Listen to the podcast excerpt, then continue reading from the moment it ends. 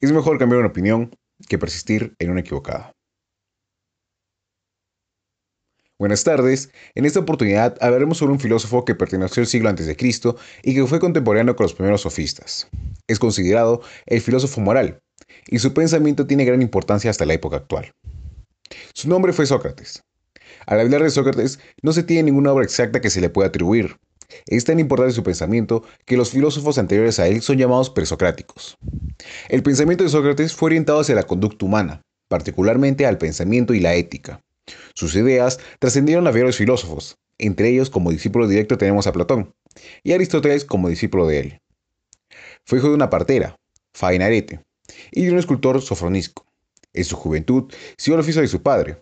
Es muy probable que fuese discípulo de Anaxágoras, y también que conociera las doctrinas de los filósofos eclesiásticos como Parménides y Zenón, y también que haya participado de la escuela de Pitágoras. Aunque no participaba directamente en la política, tenía cierto apego hacia ella, consiguiendo así participar de los deberes ciudadanos. Fue así que sirvió como soldado en las guerras del Peloponeso. Al morir su padre, fue creador de diversas fortunas, las cuales le permitieron vivir una vida modesta y austeramente, sin preocupaciones económicas que le impidiesen filosofar. Se casó en una edad adulta con Santipa. Fruto de esta relación nacieron dos hijas y un hijo. Debido a que Sócrates tenía una vida dedicada a la filosofía, su conducta fue poco amable con su familia. Es por esto que tenía un lenguaje brutal y soez. Se mencionaba a Sócrates como un hombre gordo y con vientre prominente, ojos grandes y un aspecto desaliñado. En cuanto a su época, compartía relación con los sofistas, quienes varias veces mantenían debates acerca del pensamiento humano y la política. Entre ambos se podría apreciar una postura que buscaba resolver conflictos sociales y políticos. Sin embargo, la manera de cómo resolverlos variaba. Se mencionaba que los sofistas tenían gran habilidad en la retórica. Es por esto que su único objetivo para debatir fue, fuera el de ganar. En cambio, Sócrates mencionaba que el hombre buscaba reflexionar y llegar hacia una verdad, y aprender de ello. No buscaba ganar. También la visión de la verdad. Los sofistas mencionaban que los conocimientos son aprendidos y remunerados por quienes se los imparten. En cambio, Sócrates mencionaba que este conocimiento no se puede comprar y mucho menos aprender por alguien, sino que este conocimiento parte de la reflexión del hombre. Uno de los métodos de Sócrates fue la utilización de la mayéutica. Esta parte de su origen que mencionaría el nacer del conocimiento. Para entender este nombre se recurre a la, madre de Sócrates, quien era una partera. La mayéutica es un método o una técnica que consiste en realizar preguntas a personas hasta que se descubra conceptos que estaban latentes u ocultos en su mente.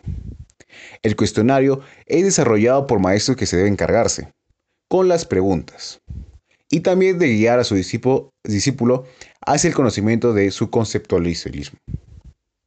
La técnica de la mayéutica eh, presupone que la verdad se encuentra oculta en la mente de cada persona. A través de la dialéctica, el propio individuo va desarrollando nuevos conceptos a partir de sus respuestas. Entonces, surge la pregunta, ¿cómo podemos realizar la mayéutica? Lo primero es proceder a plantear una cuestión al alumno. Acto seguido, aquel dará una respuesta que el maestro se encargará de poner una duda o simplemente de debatir. De esta manera, tendrá lugar la creación de una auténtica discusión sobre el tema en torno al cual giraba la pregunta efectuada en un primer momento. El objetivo de este diálogo es hacer que alumno dude de su propio planteamiento. Se sentirá incómodo e incluso confundido por lo que antes tenía muy claro. Ahora lo tiene en duda y no sabe cómo defenderlo realmente. A partir de esta situación que es generada, eh, lo que se produce es que el alumno, de manos del maestro, podría llegar no solo a una conclusión, sino también al conocimiento de valores y verdades generales, pero fundamentales para el crecimiento y enriquecimiento interior del ser humano. Por último, se menciona que Sócrates cuestionaba todo acerca de la vida y la naturaleza. Eh, buscaba encontrarle razones para poder escribir lo que estaba a su alrededor y lo que se enseñaba en su época. Es por esto que surge la vida y la naturaleza. La vida y la naturaleza, según su, su, deducción, son virtudes sobre lo que ve al hombre. Por ende, serán cambiantes. No debemos enfocarnos a profundidad sobre sus significados. La vida y la naturaleza son conceptos que se relacionan y entremezclan con el ser humano mismo, lo que nos lleva al estudio de uno mismo en lugar de estudiar a la naturaleza de la vida en sí. Muchas gracias.